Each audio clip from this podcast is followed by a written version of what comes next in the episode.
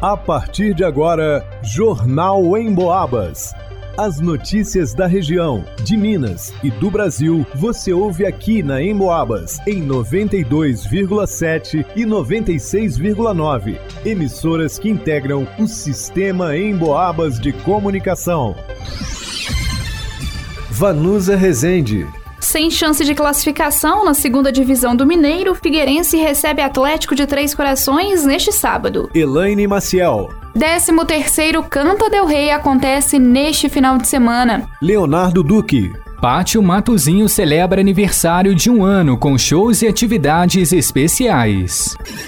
Jornal em Boabas.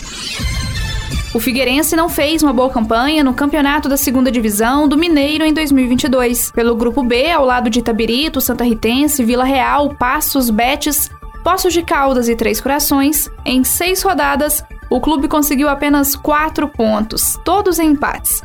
Sendo assim, o clube chega à última rodada sem chances matemáticas de classificação, com quatro pontos em sétimo lugar. No último sábado, dia 10, jogadores do Figueirense se envolveram em uma briga com os jogadores do Betis. Segundo o diretor do Betis, a agressão foi tão intensa que o atleta Nicolas precisou de atendimento médico, vindo a sofrer convulsões. Em nota, o Figueirense repudiou a ação.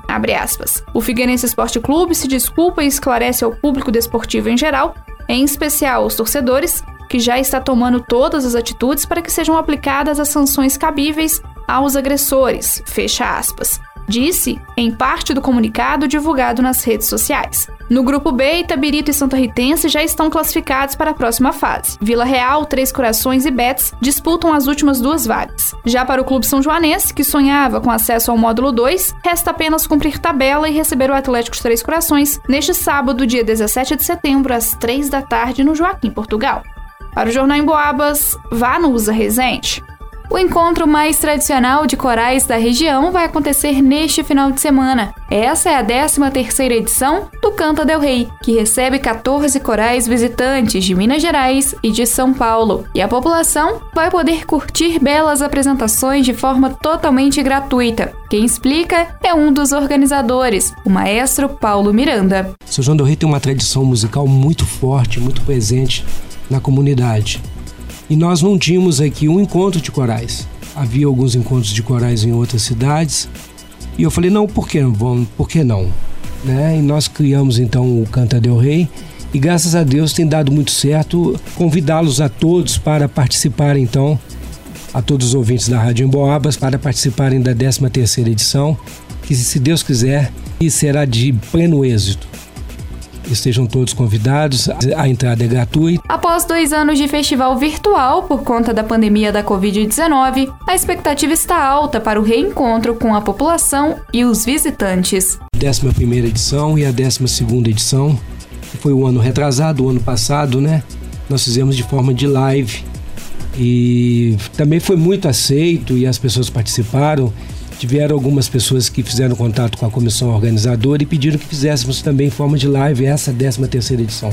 Mas a gente foi temoso e a gente falou, não, vamos fazer presencial porque a cidade precisa, né? E as pessoas estão precisando desse contato mais próximo das pessoas e isso é muito gratificante. Nesta edição, o homenageado é Heitor Villa-Lobos, um grande compositor. A escolha se deve aos 135 anos de nascimento do músico e também aos 100 anos da Semana de Arte Moderna de 1922, evento muito marcante para o artista. Também porque ele era um músico de muita expressão e esteve lá, né? Se eu não me, se eu não me engano, ele estava lá, na, ele foi até com uma bengala, nesse, na, participou, né, da, da Semana de Arte Moderna então, Vila Lobos, não só pela, pelo que ele fez dentro do Brasil, né, com as grandes concentrações de música orfeônicas no Rio de Janeiro, através lá da, na época do Getúlio Vargas, mas também com as suas viagens pelo interior do Brasil e também pela sua vivência na França, em Paris, onde ele divulgou muito forte toda a cultura brasileira. A programação vai acontecer na Igreja de São Gonçalo e também no Teatro Municipal. Para a apresentação do teatro, os interessados devem levar uma doação de um quilo de alimento não perecível. A programação completa está no site cantadelrei.com.br. Para o Jornal em Boabas, Elaine Maciel.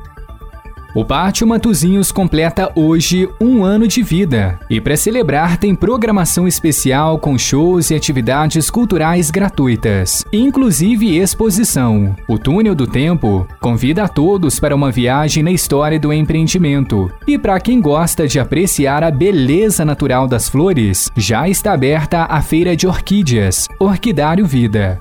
E à noite, tem show em dose dupla com Márcio Sete Cordas e Nil Dutra, além do samba e pagode com JP Miranda.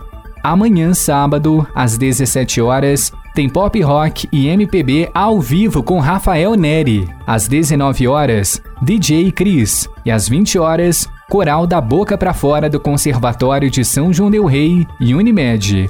E no domingo, comemoração o dia todo. A partir da uma e meia da tarde, música ao vivo com Igor Guido.